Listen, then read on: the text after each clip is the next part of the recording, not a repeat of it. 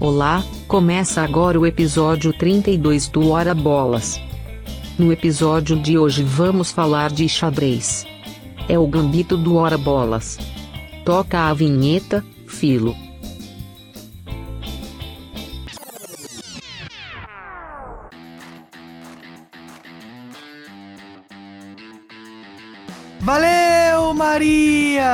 Começa agora o episódio 32 do Hora Bolas, a história do mundo levada na esportiva. Eu sou o Fernando Tancredo Tanque. Eu sou o Felipe Lopes, o Filó. E eu sou o Henrique Gonçalves, no ano novo, mas ainda sem apelido. Hoje vou começar logo pedindo para vocês seguirem a gente aí nas redes sociais. A gente tá como arroba horabolaspod, hora com H, pod, POD, no Instagram e no Twitter. Estamos também aí nas diferentes plataformas que você usa para escutar o nosso podcast, né? O Apple Podcast, Google Podcast, Spotify, Deezer, Cashbox e estamos também lá no YouTube. Então aproveita para dar aquela seguida lá na gente também. Hoje então, aqui no nosso segundo episódio do ano, a gente fala de xadrez. Xadrez que ganhou bastante popularidade no final do ano passado aí, principalmente com a série lá do Gambito da Rainha, né? É, e além disso, né, esse é o episódio 32, e para quem conhece aí, o tabuleiro de xadrez tem 64 casas, mas cada pessoa, né, tem o seu campo de batalha aí com 32 casas, então fica essa conexão, mais um motivo aí que a gente acabou de encontrar agora para esse episódio ser o tema do xadrez. Caraca, grande mestre Filó. Tô muito longe ainda disso. E já que você falou para quem conhece, a gente aproveita para trazer aqui um convidado especial que conhece e muito de xadrez, André Leitão, Caco, seja bem-vindo. Fala galera, como é que vocês estão? Tranquilo? Obrigado pelo convite. Vamos falar de xadrez aí, falar das capivaradas da vida e ensinar para vocês como não se fazer, porque eu tô mais pra como não se joga do que como se joga, mas gosto bastante, sou entusiasta. Ué, saber como não se joga é o primeiro passo para saber como joga, né? É, mais ou menos como a vida acontece também.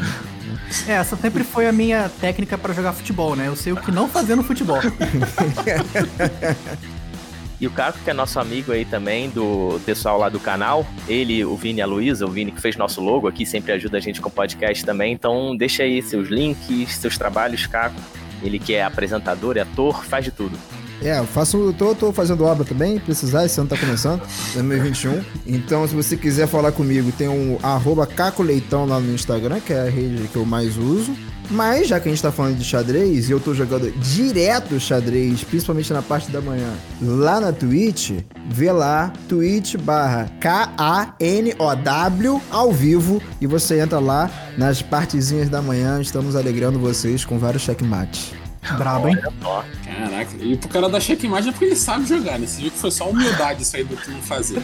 Cara, é engraçado que a maioria dos grandes mestres não deixam nem chegar no checkmate. Quando eles vão, eles veem que vão ganhar ou vão perder, eles já abandonam a partida. É muito doido isso.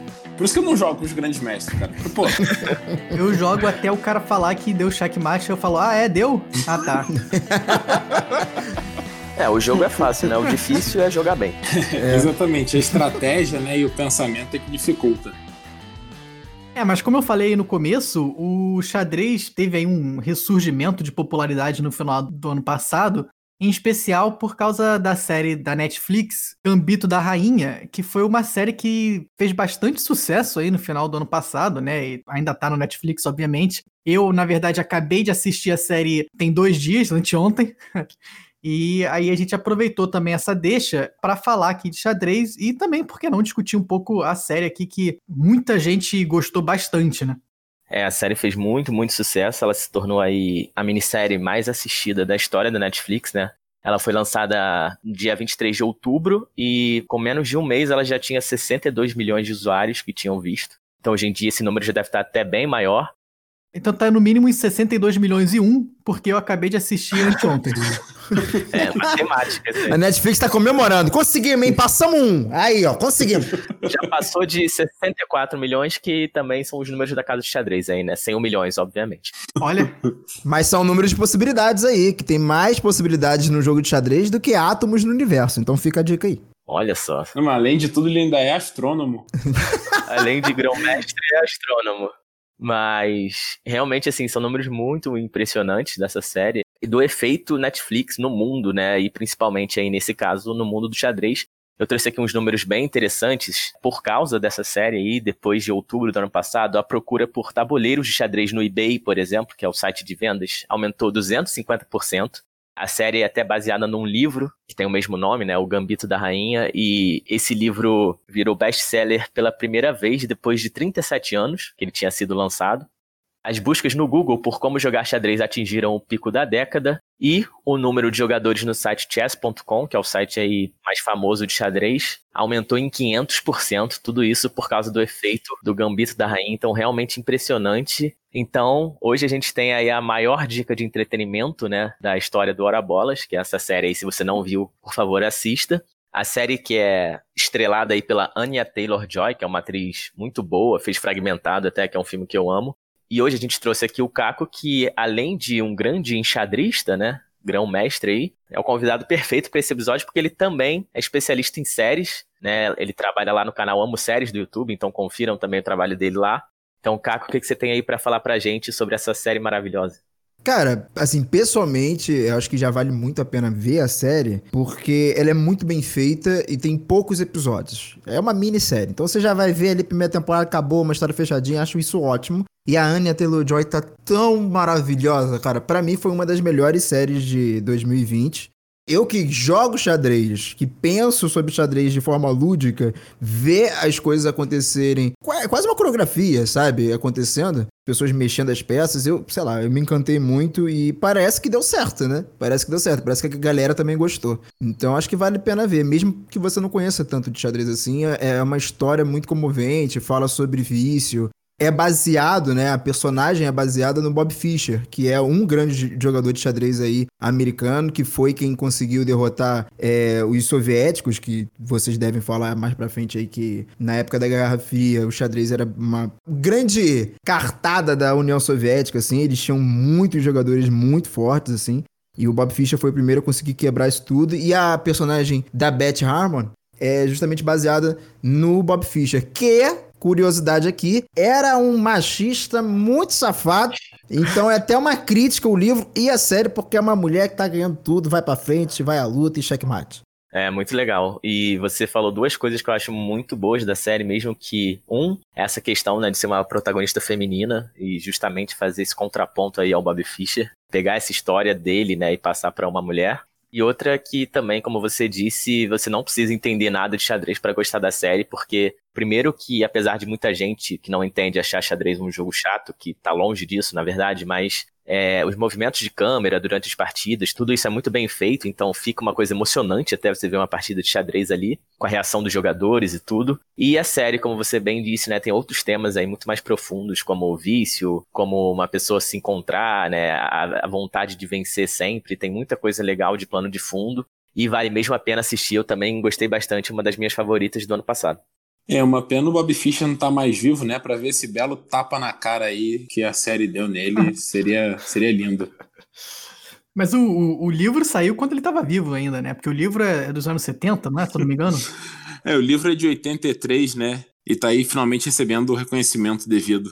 Caiu bem pro momento de agora, sabe? Tem até uma outra série que também tem uma protagonista feminina, só que é baseada em história real, porque a Beth não existiu, tá? Todo mundo pensa que existiu, mas não existiu. Mas é, é uma menina de algum país da África que eu não vou lembrar da onde.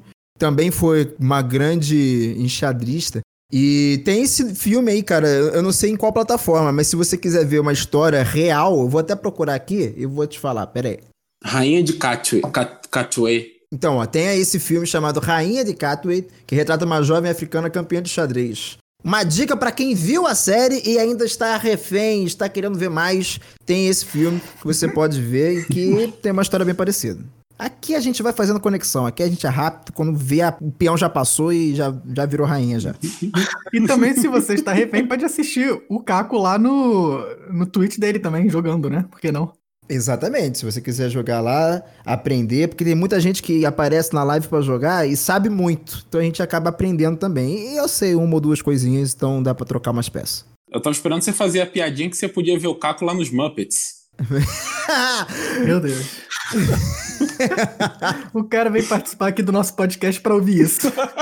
E tem o vídeo também do Caco falando sobre a série, né? Lá no Amo Séries, também no YouTube, você pode achar fácil aí quem quiser.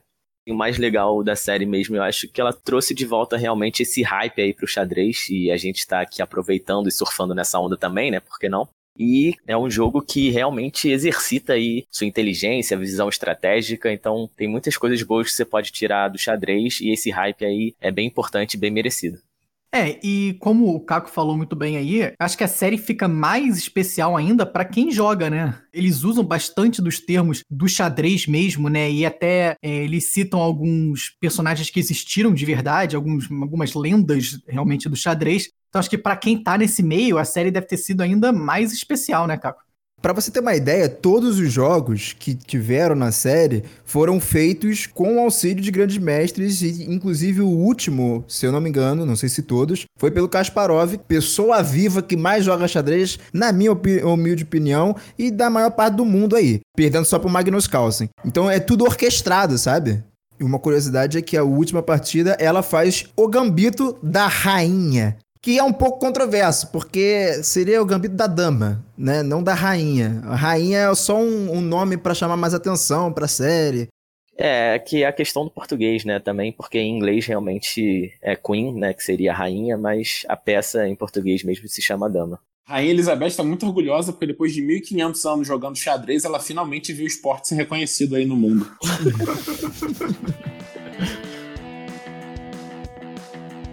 É, e já que a gente começou a falar aqui de dama, rainha, tudo isso, a gente aproveita para pedir pro Caco para dar uma explicada rapidinha aqui como funcionam as peças e a movimentação das peças aí para quem não tá muito acostumado com xadrez. O jogo de xadrez é o seguinte, é um tabuleiro com 64 territórios, não, não é War, e cada participante tem ali seis peças diferentes, mas no total são Vamos lá, uma, duas, três. 16. Quatro, 16. 16. Muito obrigado. São 16 peças para cada lado, tá? Oito peões, que é a peça que é, é, muito subestimada, mas eles podem ser muito poderosos. Eles se movem basicamente para frente, é isso que eles fazem, e eles podem comer na diagonal, na primeira casa na sua diagonal. Você pensa, ah, que bacana, não pode fazer muita coisa, mas eles juntos, eles fazem realmente uma muralha. Quem sabe jogar com peão é uma coisa doida. Caco é o maior fã de peão que eu conheço. Cara, eu amo peão porque o peão ele tem quase um poder especial. Pensa um pequeno soldado que tá ali no, na frente de batalha e ele vai passando, vai passando, vai passando. Quando ele chega no território inimigo, lá do outro lado, eu não sei por que cargas d'água ele consegue o superpoder de virar qualquer outra peça, inclusive a dama. Mudou gênero? Não sei. É um jogo pra Fentex? Talvez. E vamos falar da peça mais forte, que normalmente é o que ele vira, que é a rainha. Ela pode se mover em todas as direções, menos fazer o posicionamento do cavalo, que a gente vai falar depois. Então ela come na diagonal quantas casas quiser, ela vai pra frente quanto quiser, volta. Ela é uma doideira. A rainha realmente é poderosíssima. Agora, o rei, que também é poderoso, a gente tem que defender o rei. A gente não mata o rei, a gente não come o rei. É uma coisa doida. Ele tem que ficar preso. Checkmate é quando ele não tem mais movimentos e está com a espada na sua garganta. Então, o rei, ele também é poderoso, só que ele só anda uma casa para qualquer direção. E aí a gente passa lá porque apoia o rei do poder, né? Que é o clérigo, né? O nosso bispo, que anda em diagonal, tá sempre de ladinho, sempre olhando pro lado aqui. Eu acho que assim fica mais fácil de visualizar as peças, entendeu? Quando você personifica elas um pouquinho. E o bispo tem uma de cada cor que eles tomam conta dos lados. Eles vão vigiando os lados, assim, eles comem em diagonal, que é muito importante. E pensando também retilíneo, continuando esse pensamento reto, temos a torre que é reta. É, a torre é isso, ela vai para frente, vai para trás, de lado do outro e acabou. Ela não come em diagonal, ela só come reto, mas é poderosa. É, a segunda peça mais poderosa depois da dama. É, exatamente. A segunda peça mais poderosa depois da dama. E a minha peça favorita é o cavalo, que come em L. Aí tu, ah, como assim come em L? Que posição de Kama Sutra diferente? Não, calma. Ele. ele, na verdade, é, até como fala na série, né? Ele vai duas casas para frente e uma para esquerda ou para a direita, aí você fica meio doido. Mas calma, que depois que você vê um pequeno Pegasus voando no tabuleiro, você vai ver as possibilidades lindas que ele tem de posicionar no meio do campo inimigo e botar em xeque duas peças, sabe? Poder comer duas peças ao mesmo tempo. Então, o poder do cavalo é muito, muito legal, ele se move diferente, é uma peça muito criativa. O pessoal Bob Fischer, o próprio Kasparov, que, é, que a gente falou mais cedo, é, ele até tem a, os cavalos mágicos de Kasparov, que chamam até de Pegasus, os cavalos dele, porque ele realmente faz magia, ele fica mexendo os cavalos e vai dando cheque, cheque, cheque, é uma coisa doida. Isso, e o cavalo também é a única peça que consegue pular as outras, né? Porque as outras peças, se tem alguma outra peça na frente, ela fica travada ali. Exatamente. E isso é, é, é assim, ó, básico do básico do básico, porque também existem jogadas especiais. É muito tranquilo de aprender, depois jogando, quando você leva essa jogada, você fala, ué, não entendi o que aconteceu. Aí você vai estudar, porque é assim que acontece na vida, e você aprende. São, são bem simples, na verdade, mas que dá uma dinâmica toda diferente, assim, pro xadrez. O xadrez, ele tem regras simples, mas depois que você começa a estudar, você vai vendo que existem regras veladas, sabe? Existem, tipo, se você joga isso daqui, o melhor posicionamento é jogar jogar isso aqui então. E aí os jogadores vão virando um mind game doido e por isso que é tão doido jogar xadrez em alto nível, assim, porque você tem que estar, tá, como falam muitas vezes, pensando à frente, o que, que o adversário vai fazer daqui a três, quatro lances. E isso é muito, muito legal mesmo. É um exercício para o cérebro incrível, cara. Quem quiser treinar aí, realmente é muito legal cada peça que você move, você tem que pensar quem que pode comer aquela peça, quem que tá na frente dela, para onde ela vai depois, depois qual sua peça vai estar tá cobrindo ela se ela for comida, entendeu? Muito legal jogar xadrez de verdade. Eu jogava muito quando era criança com meu pai e voltei um pouco aí nesse hype da série também e tô me divertindo bastante.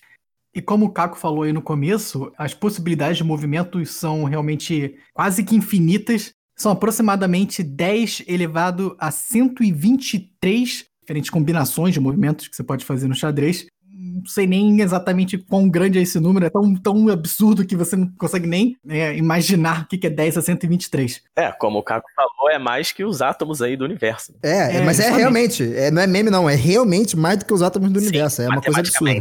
É. é, se quiser imaginar isso, né, é o 1 com 123 zeros depois dele, né, esse número aí. Não cabe na folha de papel.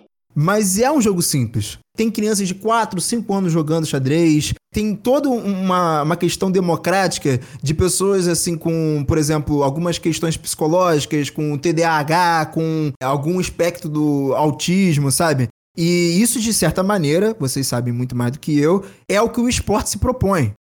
E já que a gente tá falando do cavalo, o cavalo tem uma movimentação aí bem única, né? Como o Caco falou. E existe um problema matemático, pro pessoal aí que gosta de matemática e, e ciência da computação, tem um problema que é o tour do cavalo, que é você passar em todas as casas do tabuleiro de xadrez apenas uma única vez, e existe só uma possibilidade de você fazer isso, você tem que fazer exatamente todos os movimentos perfeitamente, e é um problema matemático aí relativamente famoso, mas que é interessante também por essa questão da movimentação do cavalo que eu ia falar, na realidade, é que o xadrez, ele é que nem o rock and roll, entendeu? A gente sempre acha que vai morrer, mas não morre. Então, ele tava lá atrás, cara, quando tudo era mato, as pessoas jogavam por carta, sabe? Anotavam as sequências, anotavam as casas e conseguiam jogar, tipo, é um, acho que um dos primeiros jogos que você consegue jogar à distância, sabe? E pegando esse gancho da informática, o xadrez hoje em dia está ganhando um espaço muito grande no esporte. Olha só que doideira! Inclusive com vários jogadores sendo aí patrocinados por organizações como a TSM, com o Ricardo Nakamura aí, que é hoje o segundo maior jogador de xadrez do mundo, talvez do universo, porque a gente não sabe se existe vida em outros planetas, não é verdade? E se jogam xadrez lá, né? Claro. E se jogam xadrez lá. E juntando essa ideia do, das possibilidades e tudo mais, essa série, junto com esse movimento e as possibilidades de jogar online com o chess.com e com outros sites, fizeram novos modelos de xadrez aparecerem, novos jogos de xadrez aparecerem. Então, o jogo ganhou uma sobrevida muito grande com toda essa conectividade, sabe? Realmente muito interessante a gente pensar no xadrez como um esporte, né? A gente já falou de esporte aqui no Hora Bolas, e é um mercado que está crescendo demais, e você trazer o xadrez para esse mundo é bom para os dois lados, né? E vai impulsionar bastante o xadrez. Espero que cresça bastante nos próximos anos também. É um jogo muito bonito nessa, nessa questão, porque ele ainda tem o um lado meio de respeito. Por incrível que pareça, reúne muita gente. E a gente vê também lá no Gambito da Rainha, sem spoiler nenhum, como a Rússia é forte no xadrez, também porque tem um amor muito grande das pessoas, da população. É, e isso é muito, muito legal. Vamos ver se esse amor aí continua, né? Eu escutei um podcast do Neil deGrasse Tyson, que na verdade ele fala sobre tudo, né? E o foco até a parte de astronomia, mas ele teve um episódio sobre o xadrez e o gambito da rainha. Ele levou uma americana lá de 25 anos, que é uma das, acho que novas promessas do xadrez, eu não sei. E quando perguntou por que ela começou a jogar xadrez, é, os pais dela são romenos e então é tradição você jogar xadrez com seu pai, né, na Romênia. Então, o pai dela, desde 4, 5 anos de idade, ensinava ela a jogar xadrez. É, eu queria só falar que esse era o podcast ideal para saber se o pessoal joga xadrez no universo e fora da, da Terra, né? Com certeza.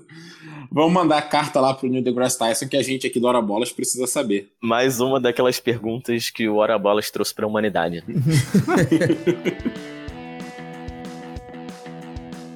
É, mas se a gente não sabe quem joga no universo, a gente também não sabe muito bem quem começou a jogar xadrez aqui na Terra. É, o xadrez tem uma, um início aí muito indefinido, até porque é um jogo lá do início do primeiro milênio, né? Depois de Cristo, nos séculos 3, 4, 5, onde tinham poucos registros, né? Mas se acredita que o xadrez começou na Índia.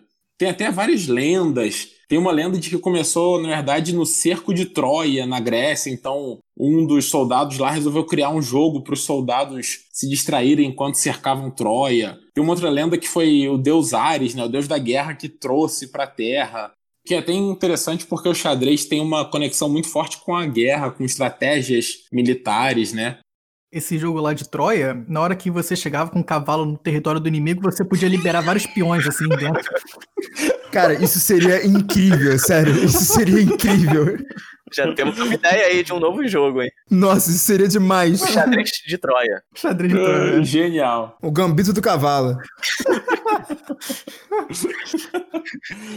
Maravilhoso. Genial. Não sei como é que nunca pensei nisso. Você ouviu primeiro aqui. Cara, é engraçado vocês falarem isso, porque o que eu sei do início de xadrez, que também não é nenhuma certeza, é que foi um rei que pediu um jogo, um cientista, para um estudioso, um matemático, e ele decidiria depois o pagamento, como é que seria esse pagamento para ele. E aí ele fez esse tabuleiro com 64 territórios e tal, e quando foi pedir o pagamento, ele falou que queria um grão e ia aumentando o grão, sabe? O grão um grão agora na primeira casa, dois grãos, e, e vai aumentando depois para quatro, e em, em, progressão. E acabou que o matemático virou rico, né? Porque a gente já viu aqui que vai até o infinito esse número, porque é a casa elevada a 64, e meio que não dá para fazer. Mas essa foi a história que eu conhecia, mas é, também não, não sei da onde veio.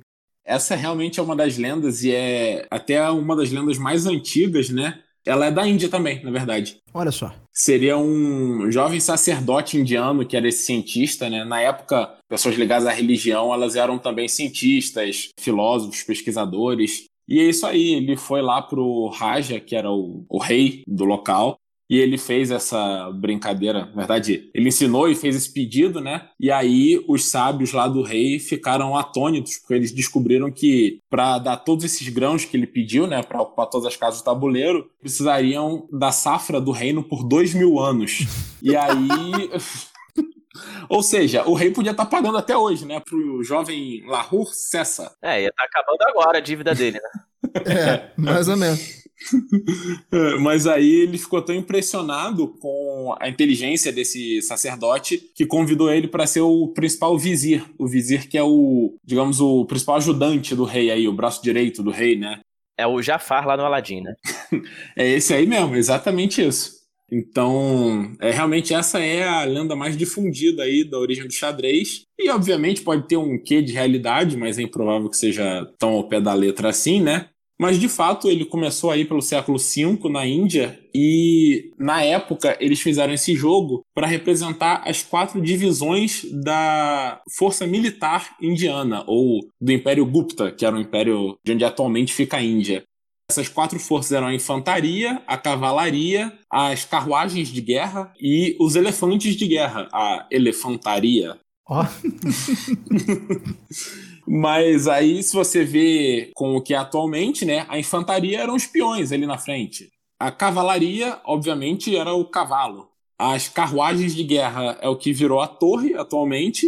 E a elefantaria virou o bispo, porque quando o xadrez se difundiu aí para outras partes do mundo, primeiramente para o Oriente Médio, depois chegando na Europa, não fazia sentido você ter um elefante né, no tabuleiro, nem na guerra, nem na vida. Eu discordo, eu acho que faz todo sentido ter um elefante. Eu gostaria de ter um elefante aqui. Pra mim faz todo sentido ter um elefante. Não, o elefante é muito mais legal que um bispo, né? Mais uma vez aí a igreja católica se metendo onde não é chamada, né? Concordo. É, eu também preferia, e inclusive, uma religião aí onde a gente venerasse os elefantes seria muito mais divertida, né? O deus elefante lá, né? Com certeza. Eu, de certa forma, já, já prego aí, eu já não como elefante faz um bom tempo. Então, Nem cavalo, porque a gente respeita as peças de xadrez. exatamente. É. E o mais divertido aí, o mais talvez interessante, é que no xadrez original, as duas peças do meio eram o chá, o rei, né? E o vizir. Esse que era o principal ajudante do rei aí, que era o Lahur Sessa, o original. Então, o que atualmente é a rainha era o vizir. Ele também, só ao longo dos anos, foi mudando. Eu achei que você ia falar que as peças eram o chá e o café. Né? Ai, meu Deus. Para bolas murchas. O Bora Bolas Murchas já voltou aí com força total. Começando 2021 como? Mas assim, você sabe, né, Filó, que inclusive a frase checkmate vem daí. A frase original era indiana, né? Era chamate. E aí a gente aqui no Brasil traduziu e criou um chá, né? Muito bom aí, que a gente toma aí gelado, quente, todo jeito. Que escalada de piada foi essa? Vocês viram? Que estratégia. Tem todo um sentido por trás, entendeu? É, pô. É estratégia do grego, estratégia do latim. Pô, maravilhoso. Essa aí o Henrique tá programando desde sexta-feira. Ainda bem que você me conhece. É que ele guardou, ele foi dormir, ele tava rindo com isso, sabe? Aí trouxe. Anotou no papelzinho. É. Ah, essa Não é boa. esquecer. Essa eu vou contar. Essa eu vou. A rapaziada vai dar uma risada. Posso esquecer, chamate. Mas ah, agora falando sério, né? Shamat, que em hindi, ou no precursor do hindi, né? Na época, que é o idioma que se fala atualmente aí na Índia, é o principal idioma. O Shamat, então, significa o rei tá sem ajuda, o rei tá perdido. O que, como o Caco falou aí antes, explica o fato de que você não mata o rei, né? Você fala checkmate pra dizer o rei tá perdido. E acabou. Perdeu o Playboy. É mais ou menos isso. A É tradução aí. verdadeira seria isso. E É, acho que fica aqui a nossa sugestão pro Caco começar a usar aí no, nas lives dele. Em vez de falar checkmate, fala perdeu o Playboy. Vou usar. muito melhor. Incrível, muito bom, muito bom. Vamos modernizar o xadrez, né? Aproveitar o gambito da rainha que tá popularizando. É, trazer o xadrez pro século XXI. Imagina, os bispos são du- duas motos. São dois caras numa moto, né? exato, exato. Voltando então para a Índia, né? O jogo que na época era conhecido como Chaturanga, que eu não sei o que significa, mas era Chaturanga. Então a gente pode também bater uma chaturanguinha aí para jogar, né? Ó. Olha aí. Chaturanga tem nome de, de doença no Brasil, né? Eu peguei uma chaturanga aqui no braço. Transmitida por mosquito, né? Isso, transmitido por mosquito, é. Ih, fui picado, posso estar com chaturanga agora. É, Na minha cabeça, chaturanga era tipo um guaraná barato, assim, sabe? Aqueles bem trash mesmo. Eu vou ver a chaturanga aí, um pastel e uma ser também. chaturanga. Pode ser também. Vou tentar voltar à seriedade, né? O jogo, então, que se popularizou na Índia, ele começou a se espalhar depois pela Rota da Seda, que era a rota que ia lá da China, passando pelo Oriente Médio aí até a Europa. E então os mercadores, comerciantes e, e afins, né? Eles então começaram a levar esse jogo, a chaturanga, para jogar nas viagens e espalhando aí. Foi assim que ele chegou na China, inclusive, onde também se popularizou. E foi assim que ele veio para o Oriente Médio e para a Europa. É, na verdade, para o Oriente Médio. É, ele chegou na Europa alguns séculos depois, aí pelo século 9, 10, com a invasão muçulmana, né, a invasão moura na Península Ibérica, na Itália. E assim ele foi levado então à Europa e se espalhou pelo resto da Europa. E inclusive foi aí na Espanha, né, que a chaturanga já tinha se mudado para chatrange, era o nome, e chatrange de alguma forma virou arredrez e arredrez virou xadrez. Caramba. É. O xadrez, pelo menos na cultura ocidental, começou mesmo na Espanha e em Portugal, né? Interessante. Com certeza. Inclusive o xadrez que ele tem uma ligação militar muito forte, né? E você pode até ver na origem, como a gente falou aí, que era o exército indiano, tem a mitologia grega durante a invasão de Troia. A estratégia do xadrez, tudo que você imaginar no xadrez tem uma ótima ligação com a guerra. Por exemplo, você pensar que você tem que sempre proteger o rei, né? O rei é a peça mais preciosa. Embora ele seja muito poderoso, ele não pode ser tocado. É muito frágil também, né? É, pois é. A gente vê muito em séries que retratam, filmes que retratam época, aqueles momentos onde tem uma batalha para acontecer, reunião de conselho com o mapa do território aberto, as peças ali. E o xadrez, de certa forma, imita essa organização. E aquele negócio, se tem uma coisa que une todo o globo, é a guerra. Na verdade, porque a gente nunca parou de ter guerra. E isso é uma linguagem, a violência é uma linguagem que o mundo inteiro consegue entender. Já no xadrez, a gente não precisa degladiar de fato. A gente pode, ó, eu tenho esse exército aqui, você tem esse exército aí, vamos ver quem ganha e ninguém morre. Olha que bonito. Então era também um jeito quase olímpico de resolver as coisas, sabe? Foi também se transicionando para uma questão mais mental, uma batalha de intelecto. É, e passa também bastante por essa parte da estratégia da guerra, né? Que assim, a gente acaba hoje em dia pensando que guerra medieval era só um pessoal se atracando lá com espada e tudo isso mas tinha muita estratégia, né? E, e, o xadrez realmente remonta essa estratégia aí das guerras. Falando dessa questão militar aí do xadrez, é realmente muito legal fazer esses paralelos, né? Você imaginar como as peças estão se movimentando em campo. E como o Caco também já disse aí na sua abertura aqui no programa, você pode contar um pouco pra gente dessa movimentação aí das peças como se fosse uma representação da guerra de verdade, né? A primeira coisa que eu acho bem interessante pra gente começar uma, um pensamento lúdico em cima de um tabuleiro de xadrez, que eu me peguei pensando, é por que, que as peças brancas têm o primeiro movimento? Por que, que elas começam?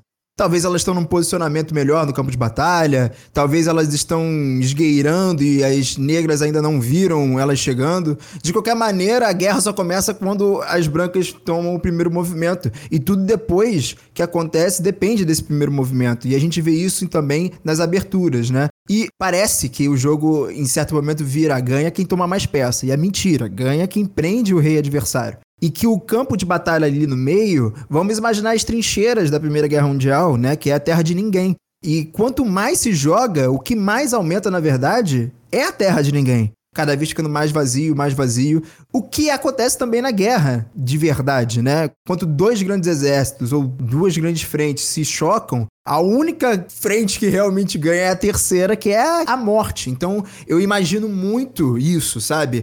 Isso eu acho também muito legal do xadrez, que tem a vitória, a derrota e existe o empate. Existe o lugar de nenhum dos dois agora tem condição de lutar e vamos parar. Imagina isso. Imagina você olhar pro lado, várias pessoas mortas, o outro lado também, várias pessoas mortas, vão falar: vamos parar. Já deu, né? Besteira isso. Uhum. Vamos dar um tempo. É o famoso já deu. É, já deu, né? Lindo isso que o Caco falou, né? Vou até anotar aqui, fazer uma camisa pro pessoal.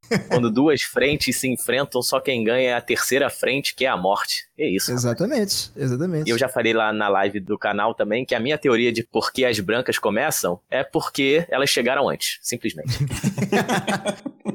é, acho que tá uma boa pergunta pra galera aí. Por que, que as brancas começam? Criem as teorias. Acho que, acho que é uma boa pergunta. Ora, bolas filosofa. Fica aí.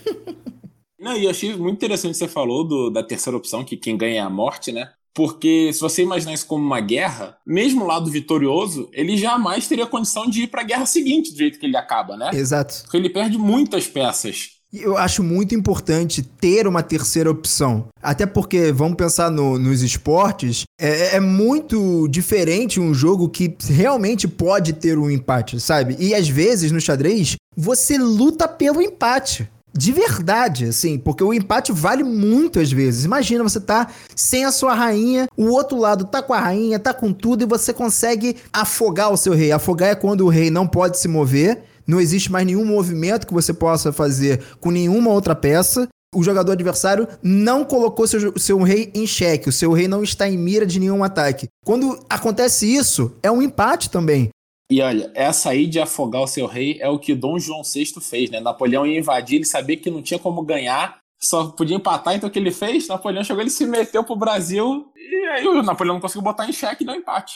Exatamente. E ainda bem que ele não se afogou no navio vindo pra cá. é, é, a diferença é que não afogou o rei. Mas é, quem afogou foi o Brasil. Mas. É... e é por aí mesmo, porque você tem coisas como se faz na guerra, do tipo sacrificar uma peça sua para que você tenha uma posição melhor geral no campo, né? Como se joga xadrez é como se pensa a estratégia de guerra. É. Quem mexer primeiro é quem vai se dar mal, né? É, e aí vai ser um massacre, né? E muitas vezes, na Guerra Fria, o melhor exemplo, né? Era isso. Você sabe que quem mexer primeiro vai desencadear um negócio sem fim.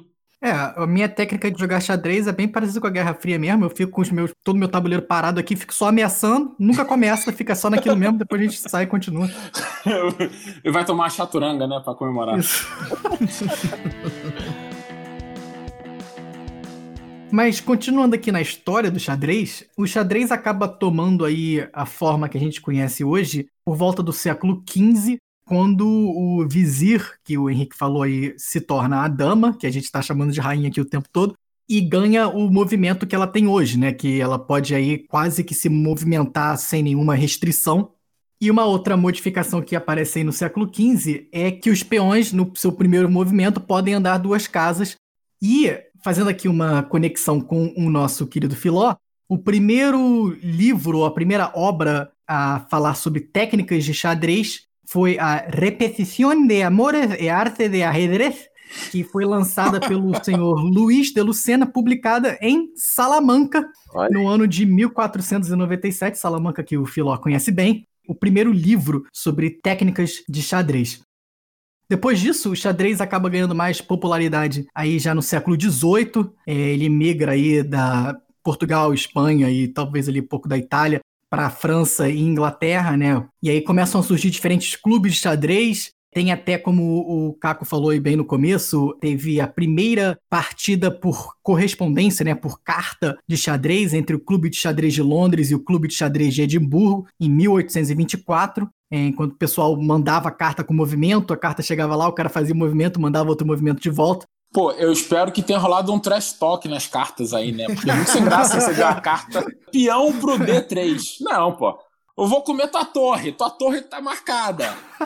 Eu só sei que a última carta foi assim: You lost, Playboy.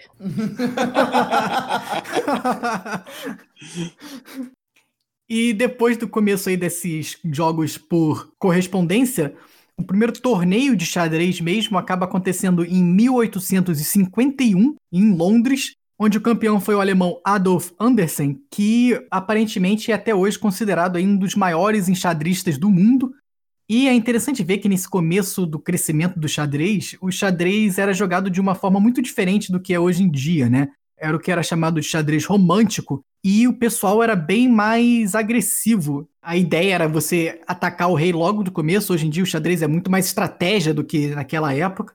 Característica, acho que maior do romântico, é que eles aceitavam. Sabe aquele te desafio para duelo, quando você tira a luva e bate na cara do, do, seu amiguinho? Então, era mais ou menos isso. Se alguém gambitava algo, botava um, um peão pro outro comer, aquele enganar, aceitava. Não tinha opção de não aceitar, sabe? Hoje em dia já não é mais assim, as pessoas já deixam tempos. O que eu posso fazer para ganhar um tempo na peça do meu adversário? Para que eu consiga movimentar algo e o meu adversário perca tempo tendo que movimentar ou deixando de progredir e ganhar espaço. É bonito ver um xadrez romântico sendo jogado, mas é previsível. Hoje em dia, um jogador iria pegar e acabar com um jogador romântico.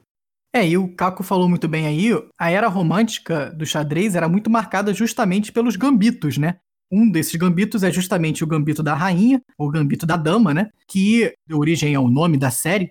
Também falar aqui que existem diferentes gambitos, né? O gambito da rainha não é o único gambito que existe. Tem gambito do rei, tem gambito de outras coisas também que você pode ter. Então fica aí também a nossa sugestão para séries futuras. Quem sabe aí o gambito do rei não é a segunda temporada do gambito da rainha.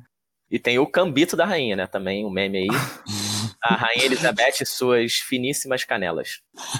Eu quero sugerir aqui o gambito do elefante, porque o elefante está sendo removido, está sendo excluído, marginalizado dessa história toda. Ele merecia muito mais destaque. É, eu só jogo com tabuleiro com elefante, não jogo com um bispo, não. E eu gambito elefante toda vez também. E aí, chegando no final do século XIX, é quando realmente acaba essa era romântica, começa um xadrez um pouco mais pensado, com um pouco mais de estratégia sobre os movimentos. E em 1886, num desses torneios mundiais de xadrez, começa uma nova tradição no xadrez, que é a introdução do primeiro campeão mundial de xadrez, que foi o alemão Johannes Zukertort, que foi considerado aí o primeiro campeão mundial de xadrez em 1886. Depois disso, o xadrez continua ganhando aí bastante popularidade. Até nas Olimpíadas de Paris, em 1924, o xadrez faz parte das Olimpíadas, né? Era um dos, um dos esportes olímpicos lá em 24. E também é por volta dessa época que surge a Federação Internacional de Xadrez, a FIDE, a FIDE, que é uma federação francesa, né? Então é a Fédération Internationale des Échecs. Ó. É a FIDE. Mas aqui, voltando para os torneios, em 1927 também ocorreu o primeiro torneio mundial de xadrez feminino. E aí, com as guerras, né, deu uma parada, especialmente com a Segunda Guerra Mundial. Deu uma parada não, né? O xadrez estava acontecendo na vida real ali. É isso que aconteceu. Só não estava no tabuleiro, mas estava rolando. Difundiu por toda a Europa esse xadrez aí. E depois da Segunda Guerra Mundial, começa o domínio dos russos, né, ou, ou da União Soviética no xadrez, em que de 1948 até o fim da União Soviética em 91, todos os campeões mundiais foram soviéticos, com a exceção justamente do norte-americano Robert Fischer, que é o personagem em que é inspirado aí a Beth Harmon do Gâmbito da Rainha, né? E a gente vê isso na série também, como é forte o xadrez na União Soviética. Assim, existem vários grandes mestres, assim, e heranças da Guerra Fria, né? O próprio Kasparov, que a gente já falou aqui. Mas antes, por exemplo, quem inspirou bastante o Bob Fischer, para o Bob Fischer seguir nesse caminho que ele fez, né? Foi o Paul Morphy. E uma similaridade entre os dois é que ambos têm uma personalidade bem doida. E o Paul Morphy, por exemplo, ele, ele era muito hedonista. Ele viveu a vida muito intensamente, foi uma passagem meteórica. O Bob Fischer já levou esse, esse lado mais imprevisível pro jogo. Ele sumiu, né? Bob Fischer, depois que ele ganhou tudo, ele sumiu do mundo, ele, ele ficou muito afastado de tudo. Ele pegou a internet se popularizando e ele tem, tem algumas partidas que dizem que é ele que tá ali jogando também. Já virou aquele mito, né, do Bob Fischer jogando. Exatamente. É o fantasma do Bob Fischer. Hoje em dia tem até um fantasma mesmo. Exatamente. Isso, é, isso eu acho muito legal. E o, o Morph, ele é citado na série também, né, do Gambito da Rainha, e justamente tem essa comparação da Beth Harmon com todos os problemas que ela teve com o, o Morph, porque o Morph também foi um cara que, como o Caco falou muito bem, viveu a vida bem vivida, né? Mas é, quanto mais você vai aprendendo, você vai vendo que a série realmente tem muitos desses, desses easter eggs, né? Desses detalhezinhos que ela vai botando que são bem interessantes que a gente não entrou numa das coisas que eu acho que são mais características do xadrez, que são as questões das aberturas. As aberturas normalmente são apelidadas ou elas são consagradas, assim, batizadas, por conta do, do lugar, né, que está sendo jogado, por exemplo, a abertura inglesa. Mas também tem muitas aberturas que são de acordo com o jogador, né? Tem a abertura bridge. A minha preferida é do meu parente aí, a abertura Rui Lopes. Aí tem a abertura Rui Lopes. Que é famosíssima. E eu queria só trazer aqui, de curiosidade, existe uma abertura brasileira, que se chama Abertura Rio, que foi feita pelo Mequinho, que foi um grande mestre brasileiro aí. É, o Caco já deixando aqui perfeita deixa aqui para mim, porque era justamente isso que eu ia falar. Falando um pouco aqui do xadrez no Brasil, o primeiro torneio de xadrez é, no Brasil aconteceu ainda no Brasil Imperial, em 1880. Foi na época do Império também que o xadrez começou a ganhar bastante popularidade aqui no Brasil, trazido pelos portugueses. E uma dessas pessoas que participou desse primeiro torneio de xadrez no Brasil em 1880 foi Machado de Assis. O Machado de Assis, o escritor, né, ele mesmo foi um dos primeiros a jogar xadrez no Brasil nesse torneio em 1880. Olha só. É, interessante, né? Incrível. Né? Mas o grande jogador aí da história do Brasil é o Mequinho, o Henrique Meckin. Nada mais brasileiro do que o apelido com diminutiva, né? Com certeza. O Mequinho alcançou seu auge em 1977, quando ele chegou a ser o terceiro melhor jogador de xadrez do mundo, que é uma marca aí muito, muito impressionante. Depois ele teve alguns problemas aí de saúde, acabou não conseguindo jogar mais por um tempo, mas fica marcado aí como sendo o maior jogador brasileiro de xadrez e realmente aí sendo terceiro do mundo é muito impressionante, muito legal. Com certeza. E não só isso, como o Mequinho era tão famoso na época que ele fez parte de uma música do Raul Seixas, né? Tem a música Super Heróis, que é a música que a letra inteira é ele Paulo Coelho passando pela rua e vendo pessoas famosas. E uma das estrofes é: Quem no Brasil não conhece o grande trunfo do xadrez? Saí pela tangente disfarçando uma possível estupidez, corri para um cantinho para dali sacar o lance de mansinho. Adivinha quem era? Mequinho. Olha só. Que bonito. É. Minha mãe fala que meu avô gostava muito do Mequinho e, e que era uma febre, assim, sabe? É, é realmente trazendo para hoje em dia, tem vários, e, e, inclusive teve um que o, o GM Sup, que ganhou do uh, Magnus Carlsen, que é o atual campeão mundial, que realmente é, é, uma máquina, é uma coisa assim absurda, ele não sei quantos anos tá ganhando aí. Mas a jogada que ele fez virou até meme, assim, no meio enxadrista, assim. A, a postura do Magnus é meio, nossa, como é que eu perdi? Nossa, é muito legal ver isso, assim. Ainda mais em live, o pessoal tá fazendo live hoje em dia, então dá pra ver esses grandes médios jogando, isso é maravilhoso. E já que o Caco falou aí das lives e né, dos computadores também, o século XXI trouxe aí essa novidade dos computadores jogando xadrez também, né? Mas, na verdade, o primeiro programa de computador enxadrista foi elaborado pelo Alan Turing, o personagem aí do filme O Jogo da Imitação, né? Com o nosso querido Cumberbatch.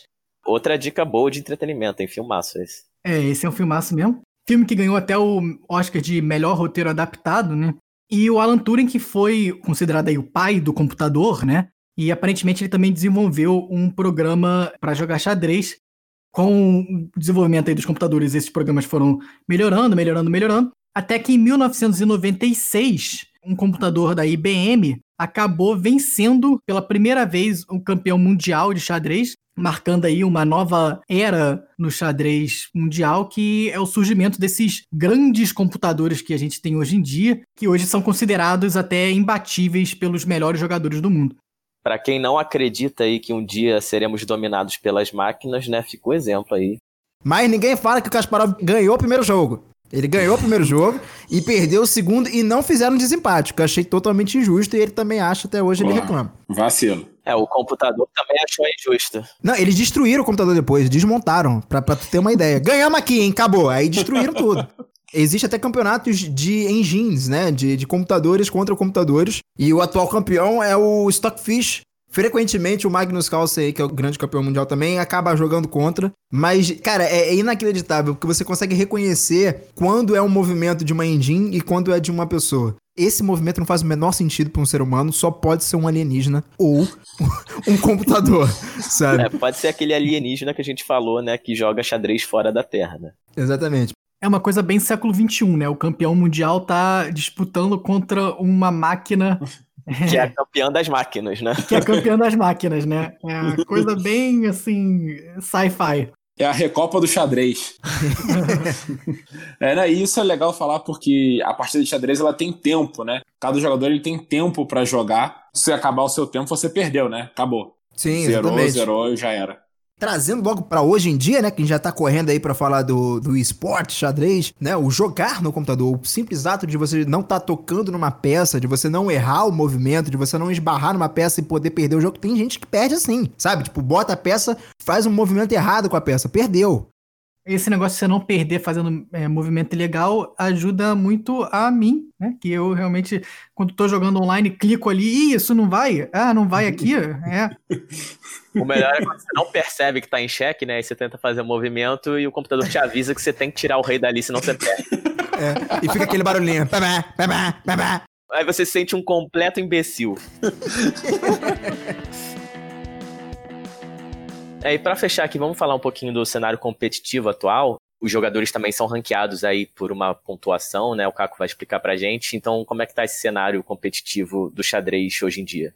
É, o pessoal que joga jogos online, que tem um ranking e tal, vai, vai entender muito bem. Existe o ranking, né, de cada jogador, que é medido justamente por com quem ele joga contra e o número de jogos e vitórias, desempenho, assim vai.